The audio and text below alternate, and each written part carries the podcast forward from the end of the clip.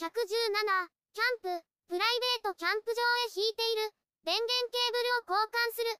自宅からプライベートキャンプ場へ、電源を引いています。距離は約20メートルあります。現在は10メートルの電源ケーブルを、2本つないでいますが、接続部分が雨に濡れると、ショートの恐れがあります。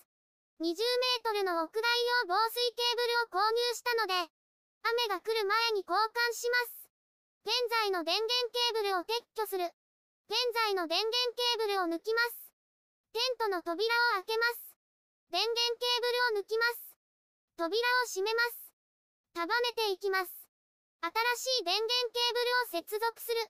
新しいケーブルを開けます。裏に注意書きがあります。ボール延長コード20メートルです。袋から出します。ハサミで切ります。ボールなのでコンセントの形状が特殊です。メス側はカバーがついています。そのままだとコンセントにさせないので、変換ケーブルを購入しました。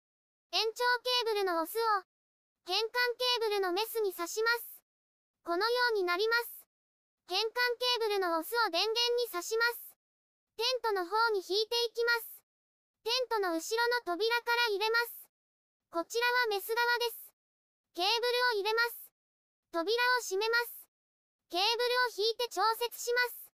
交換前のケーブルを片付ける。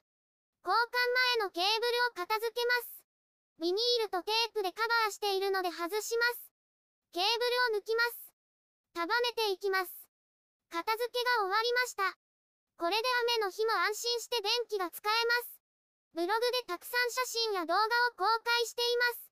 概要欄からリンクを参照ください。